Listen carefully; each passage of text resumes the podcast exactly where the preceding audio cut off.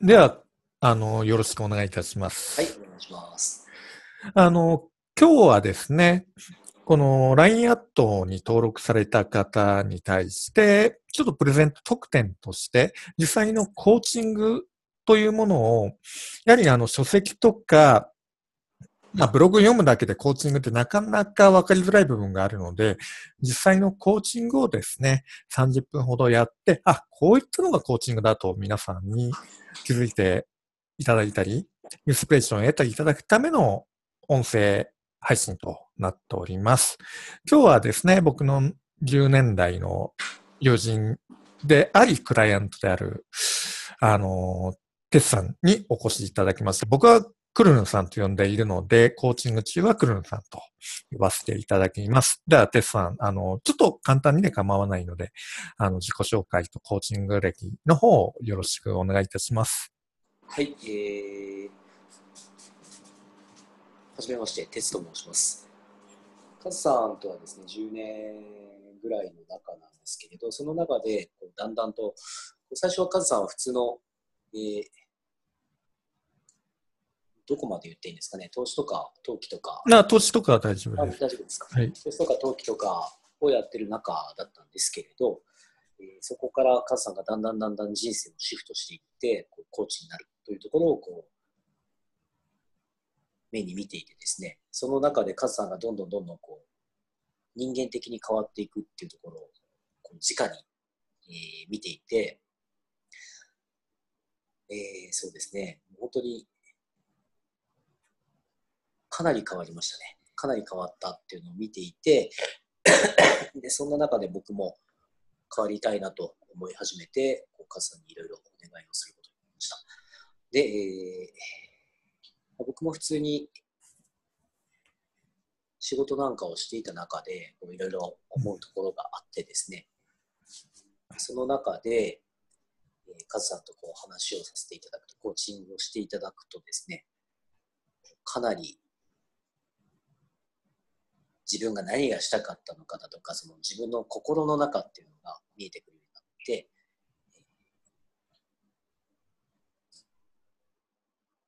まあ、結局、会社を普通に辞めて、今は自分でやっているというところまで来てます。こんな感じで大丈夫ですか？あ、りがとうございます。今、起業して、ちょうど1ヶ月目ぐらいというところですよね。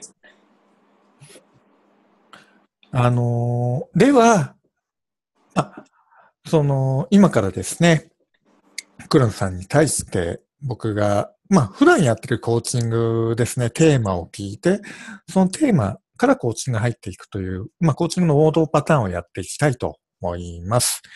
では、あの、クルさん、今日のテーマっていうのを、あの、教えていただいてよろしいですか？はい、えー、じゃあ、モチベーションでお願いします。モチベーション。もう少し具体的に聞かせていただいてよろしいですか？はい。えーとですね、どうしても一人で今やってますので、うん。こう、周りに見てる人がいないうんので、サボりやすい環境だったり、うんうん。えーあとは、その、うんどうしてもですね、今まではそのやったものに対してすぐにこう結果が出る、成果が出るうんうん。っていうのが普通だったんですけど、今はなかなかそういうわけではなくて、うんうん。誰にもその、まあ、成果というか認められるっていうのが正しいですかね。うんうん。今はこう見てる人もいないので、誰にも認められないところでやってるので、うん。なかなかこうモチベーションの維持というか、さあやるぞっていう、今までこう仕事だとさあやるぞ、うんうん。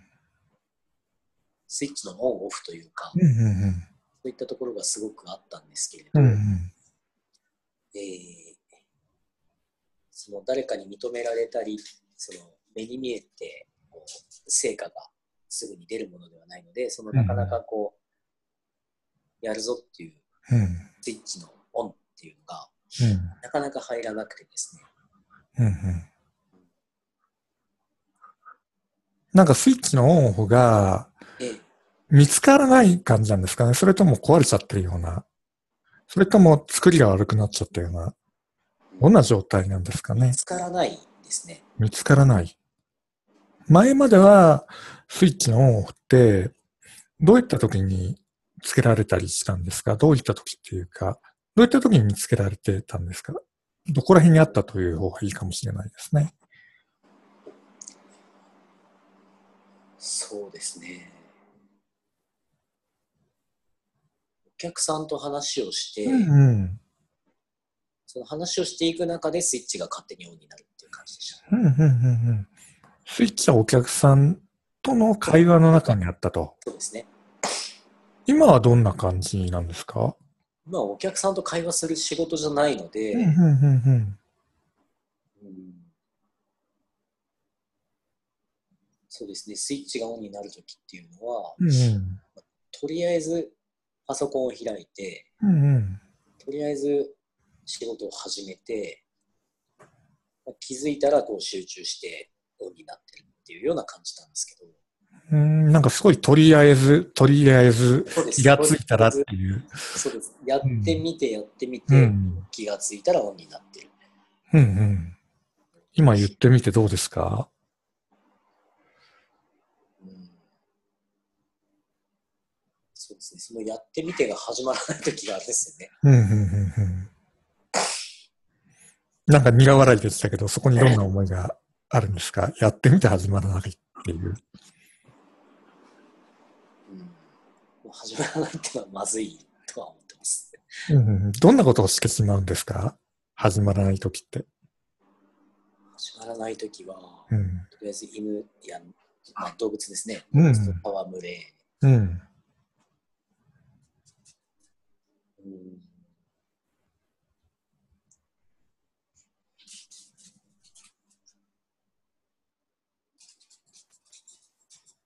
何をしますかね。何をするっていうでもないんですけど、うんうん。まあ、気分転換に外に行ったりですね。うん。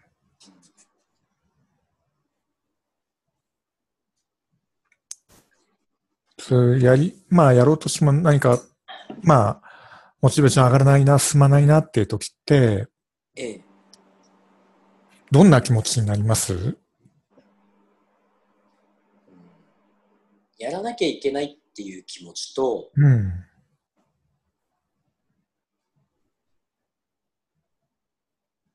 やりたくないではないんですけど、うん。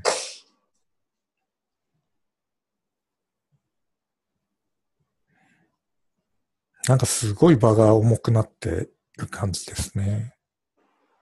うん重くなってるというか、今ちょっと考えてて、どうなっろうな、みたいな、うんうん。えーやりたくないといううんわけではないんですけど、うんうん。と先回し、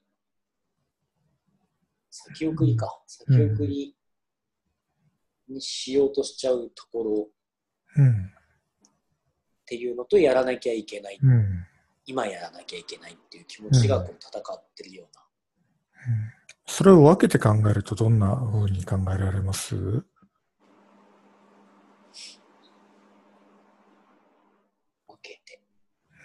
やらなきゃいけない時の気持ちと、で後からやっていこうって気持ちの時、一つ一つ考えてみると、どんな気持ちですか？やらなきゃいけない気持ちで言えば、うん。その自分がやらないと何も始まらない、何も進まないっうていうのん。で、うん。だからやらなきゃいけないんだっていううん。のを自分に聞かせてる感じで、うん。またに苦笑いがありましたね。そうですね。そのに苦笑いは何を表してるんですかね。うん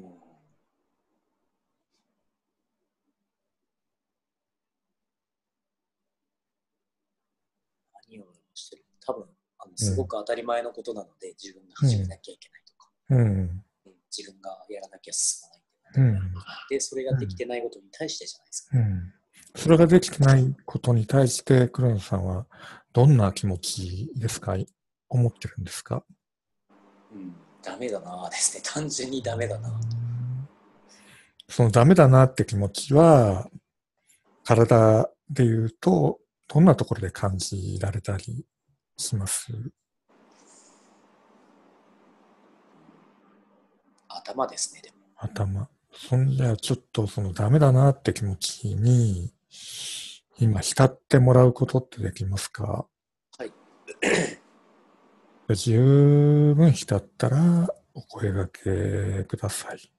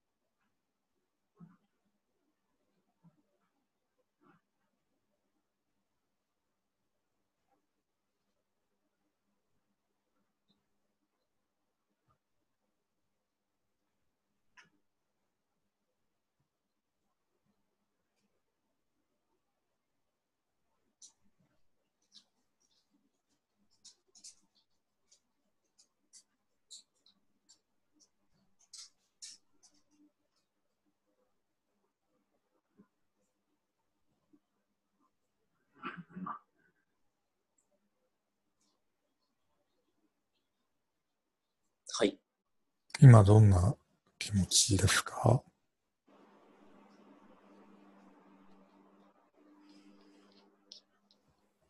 うん。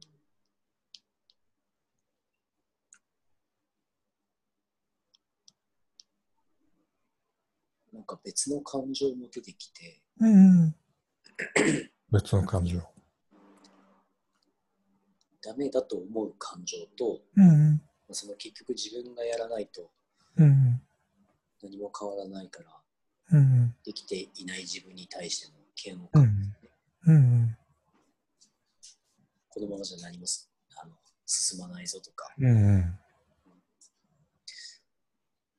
ていう嫌悪感とは別にうん。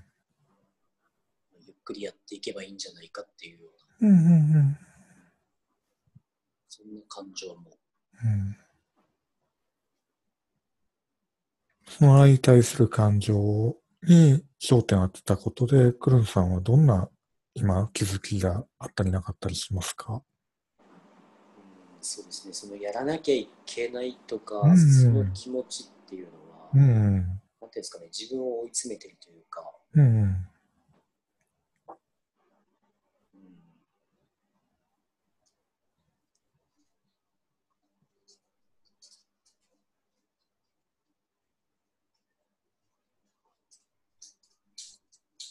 ていうんですかね、うん。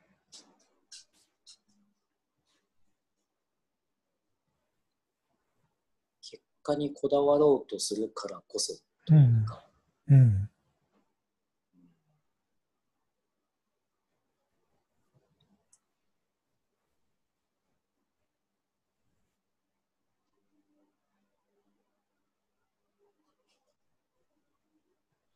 その気持ちでずっといて、ずっと自分に厳しくやり続けるのもいいのかもしれないですけど、うん。なんかそれをしてるとそのうち潰れるんじゃないかな、もしくはうん。人に対しても厳しくなっちゃうんじゃないかなみたいな。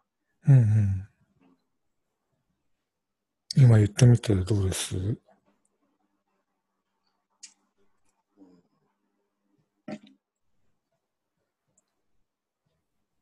人に対して厳しくなるのは嫌ですね。うんうんうんどういうふうにやりたいですか？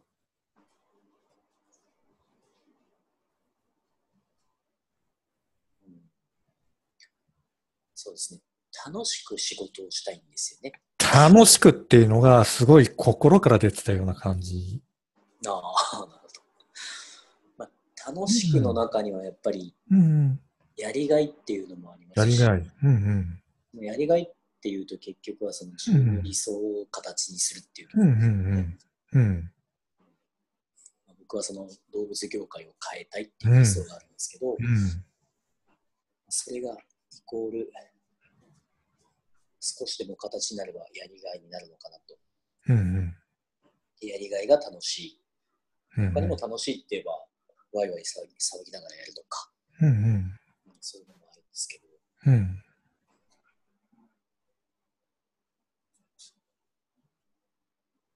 その、やらなきゃいけないとか、うん。自分はできないからダメなんだっていう気持ちを持ちながらやるのは、それの真逆に当たるような気がするんですね。うんうん。楽しいの反対というか。うんうん。うんなんか心を、すごいすりおろし器で、ゴシゴシすりおろしてるような感覚が、あうん悲鳴を上げてるような感じが、しますね。うんでもやらないと 進まないんで、うんうんまたに苦笑いというか笑いが。うんちょっとしたジレンマですね。うんうんジレンマ。え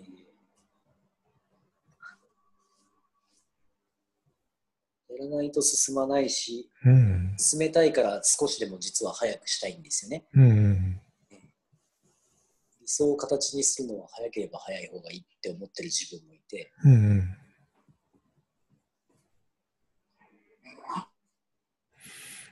じゃあですね、クルンさん、あの、一回、クルンさんの人生の目的をちょっと宣言してもらっていいですかはい。あ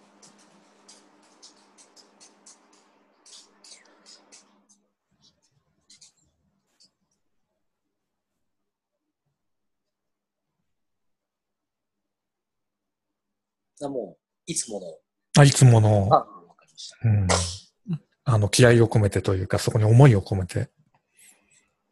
そうですね。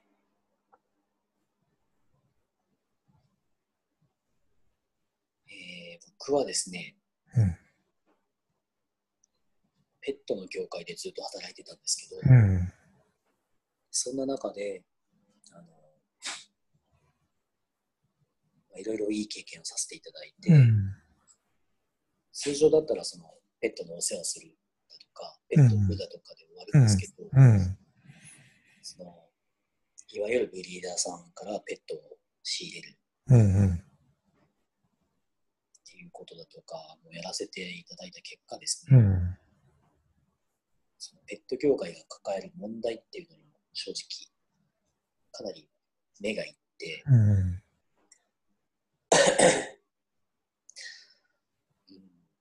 単純にそのペット業界で働く人っていうのは動物が好きで働くんですけれど、うん。働いた中で結果動物をお金としてしか扱えなくなっちゃう人が多いんですよね。なんか今、クルンさんのすごい大切な魂につながる言葉が出てきてる感覚がするんですね。その気持ちを今、ちょっと、か、僕に伝えるんじゃなくて、自分自身で感じてみてもらっていいですか？はい、どこら辺にその思いっていうのがあります？信念というか、志というか、どこら辺っていうのは、あ、体で言うと、うん、胸のあたりですね。ちょっと胸を、ちょっと胸に両手を当てていただいて、その思いの源泉を体いっぱい感じてみてもらうことってできますか？またクルンさんのタイミングで構わないので、感じきったらお声掛けください。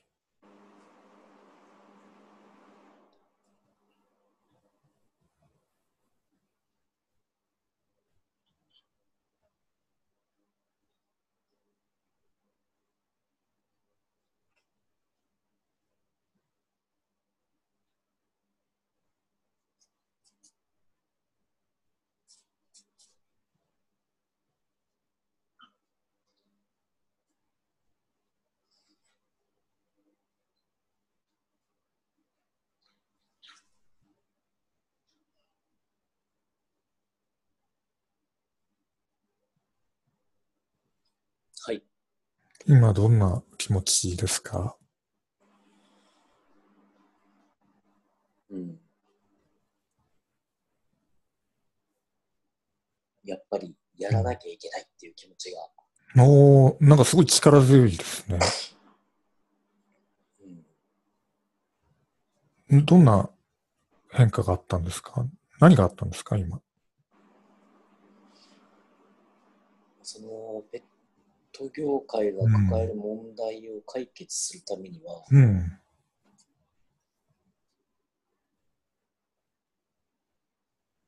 やっぱり自分を追い込んででもやっていかないといけないですうんよね。うん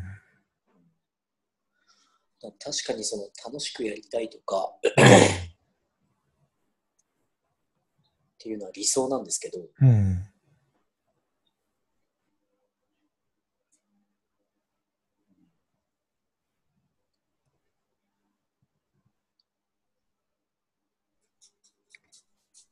ごいやりたいっていうのは理想で多分、うん。えーまあいろいろある問題を解決したいって思ってるのが中心にあるので、うん。なんで本当はその両方できればいいんでしょうね。うん楽しみながらうん。問題を解決できればいいんですけど、うん。今は多分そこまでの段階じゃないので、うん。解決するためにはとにかくまずはやっていくしかない。うんでその後で楽しめる状況になってきたら楽しみながらやっていけるように、もしくは余裕が出てきたら楽しみながらやっていけるように変えていけばいいのかなと。今言ってみてどうです？うんだいぶしっくりきましたね。すごい突き刺さるようなインパクトですね。本当に政権のようなというか、県、日本刀のようなかもしれないですね。すごい、シャープなインパクトが伝わってきました。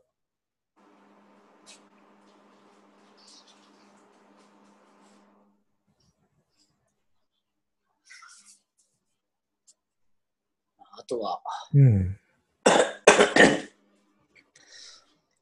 実際あのかなり問題がある業界ではあったんですけど、うんその中で戦ってる方々もたくさんいましたし、うん。あのなんていうんですかね、思いありますね。戦ってるっていうところに。うんブリーダーさんでも、うん。単純に金儲けのためにやってる人もいましたけど、うん。そうじゃなく、本当にこだわりを持ってたり、犬や猫に愛情を持ってやってる方もいたんで、うん。もっとそういった方とつながっていきたいなとは思いますね。なんかすごいあったかいインパクトが伝わってきますね。さっきのシャープなものとは、また質が変わったような。今どんな気持ちですか、ちょっ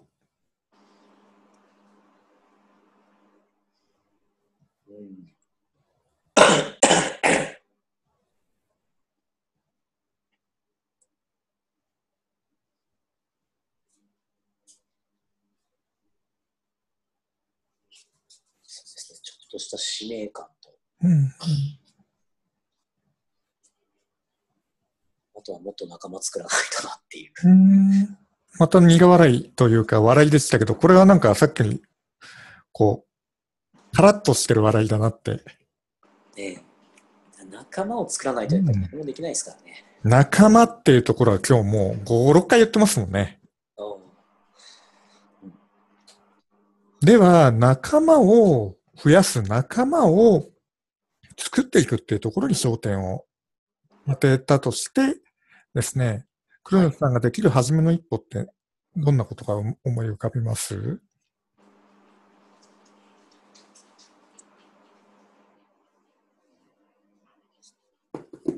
まずそういったところに足を運ぶ。うんまあ、浄土会だとか、うん。うんまあそういったシェルターに行くだとか、うん。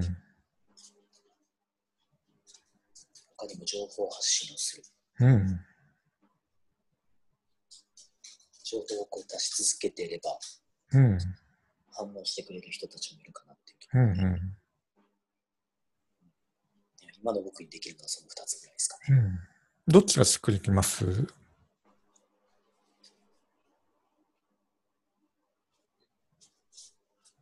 どっちもしっくりきますね。うん。そんじゃあ、あの、要望なんですけれども、はい。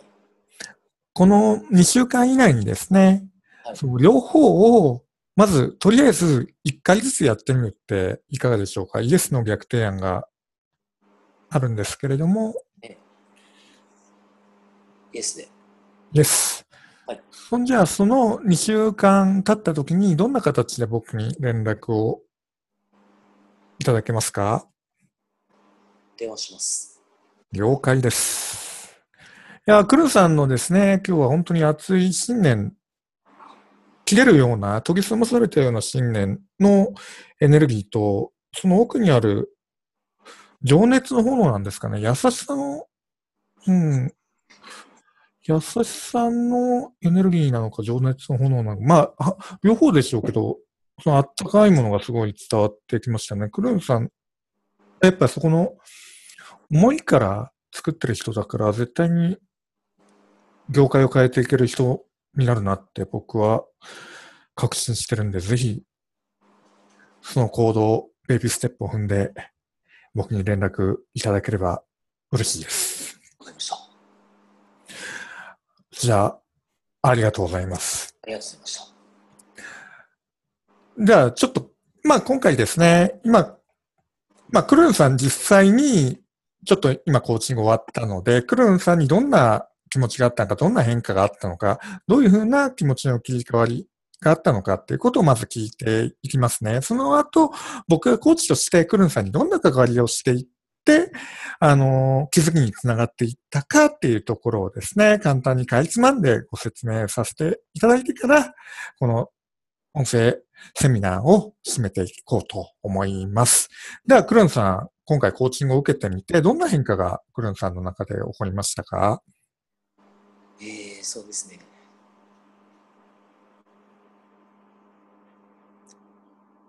どうしてもこう、やることに。集中してしまっていたというか、うんうん。あれをやらなきゃいけない、これをやらなきゃいけないってやることがたくさんあって、そっちにばかり目がいっていて、うんうん。どうしてそれをやるのかっていうところからちょっと。外れてしまっていたんですよね。そこにまたちょっと気づかせてもらって。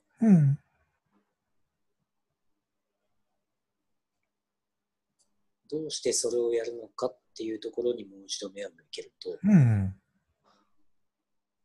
だからやるんだっていうところになってくるんで、だからそのためにこれをやるっていうところになってくるんですごくうん。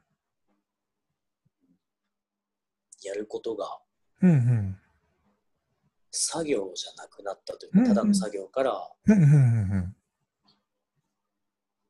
こう目的を持ってやるうん。ことに変わったので、ちょっとなんて言えばいいのかわからないですけど、うん。一つ一つの作業が意味を持ってきたうん。ので、そうで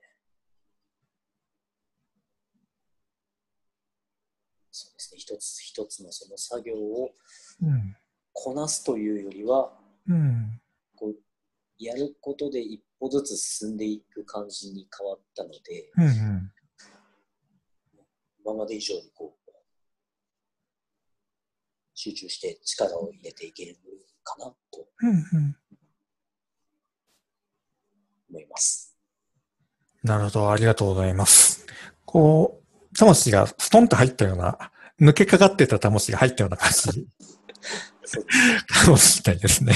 あの、僕、霊媒師じゃないですけど、あの、まあ、とりあえず、今日僕がクルーさんに対して、どのような関わり方をしていったかっていうところですね。あの、簡単に説明させていただきます。まずですね、クルーさんが何を、まあ、最初、事柄を話してたんですね。どうしていきたい、ああしていきたいっていう、どうしなければいけない、ああしなければいけない、そこで悩んでる。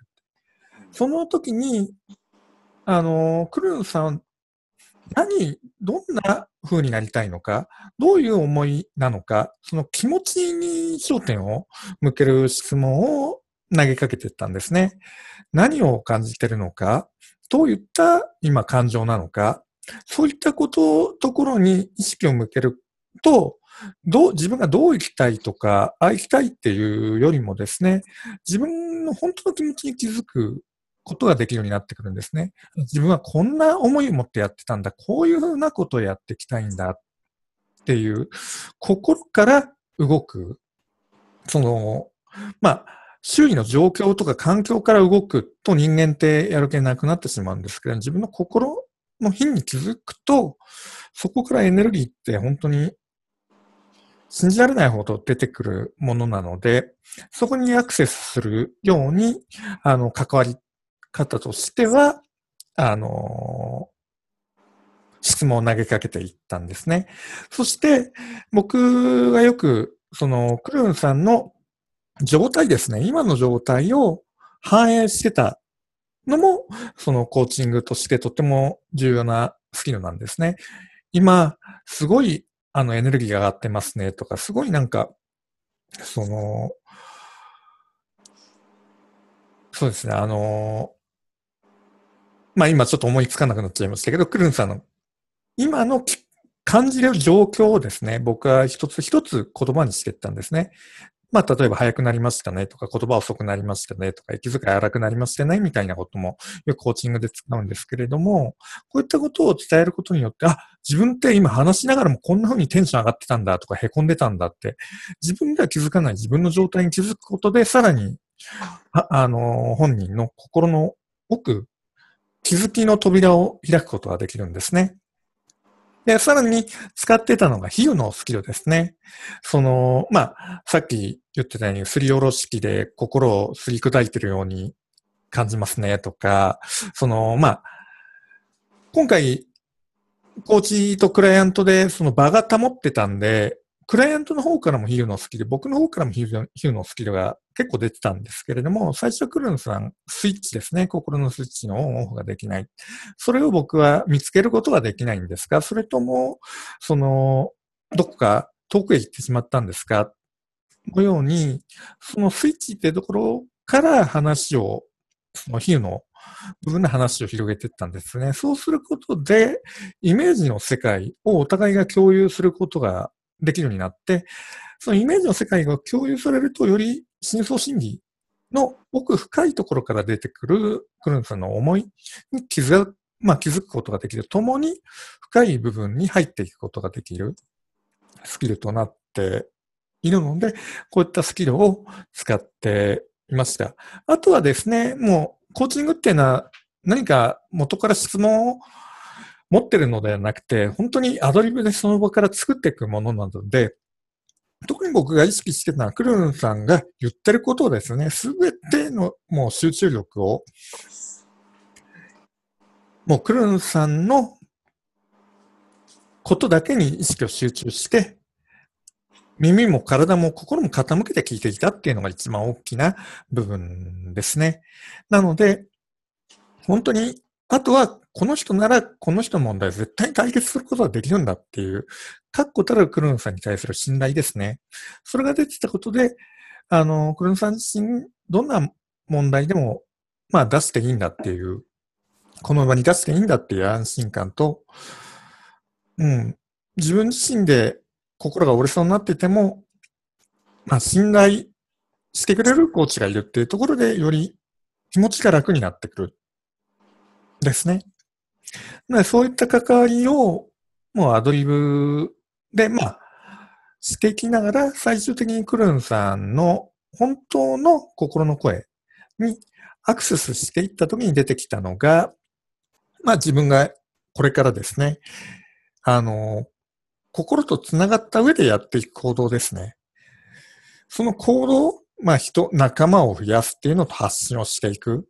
その行動にあの、つなげるために最後要望っていうことを投げかけたんですね。コーチっていうのはこれやりなさい、あれなやりなさいっていう存在ではないので、あの、命令とか、その、教えるってことは一切しないんですね。